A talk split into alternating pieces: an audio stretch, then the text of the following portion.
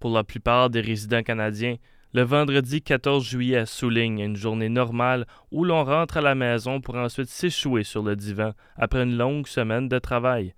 Pour les Français, toutefois, c'est une fête nationale. La francophonie est quelque chose de similaire entre les Acadiens et les Français, même avec les accents et la prononciation qui diffèrent.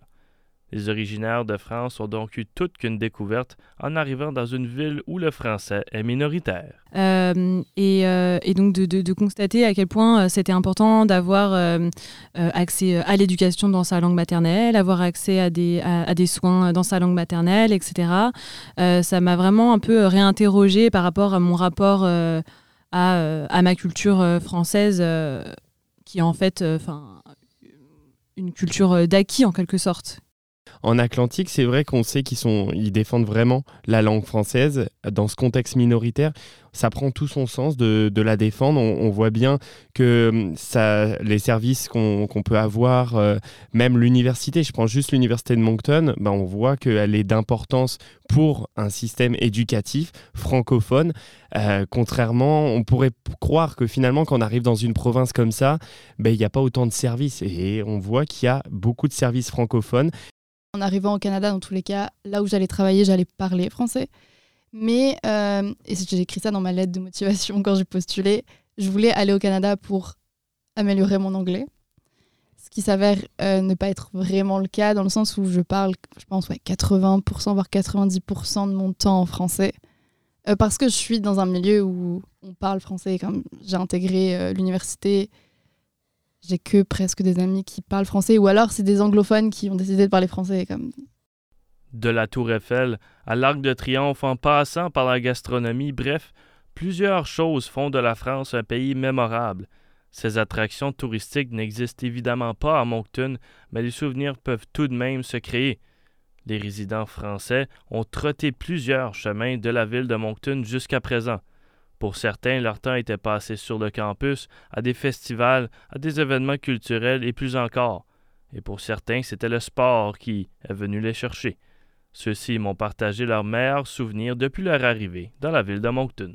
Alors, euh, mon meilleur souvenir à Moncton, ça a été euh, le, premier été que j'ai passé ici, parce que quand je suis arrivée à Moncton, euh, c'était compliqué, il y avait la pandémie, donc euh, il y a eu, euh, je, pouvais rencontrer, enfin, je pouvais rencontrer personne, et du coup, euh, il y a eu une longue période de, solitude qui s'est enchaînée avec en plus l'hiver, etc. Donc, c'était vraiment pas évident les premiers mois ici. Puis, du coup, premier été, je suis beaucoup sortie, je suis beaucoup allée à la plage, j'ai mangé du homard pour la première fois, etc. Donc, c'était vraiment, enfin. Vraiment, je me suis sentie genre vraiment là commencer ma vie à Moncton en mode ok, c'est vraiment cool, l'été c'est vraiment chouette, c'est trop bien de vivre à côté de l'océan, etc.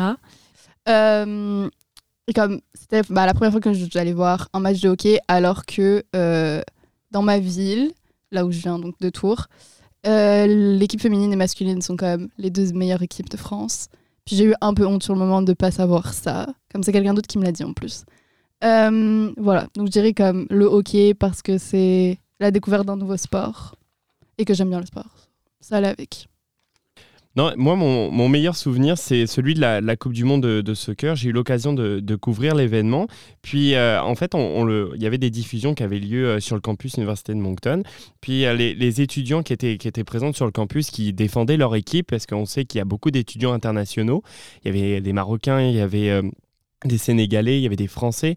On, pouvait voir finalement qu'ils soutenaient leur, euh, leur sélection euh, nationale. Puis c'était plaisant à regarder parce que je me rappelle de la rencontre Canada-Maroc qui avait été une superbe rencontre. On avait vu euh, des Marocains avec une grosse ambiance sur le campus. Il y avait aussi des Canadiens qui défendaient leur équipe.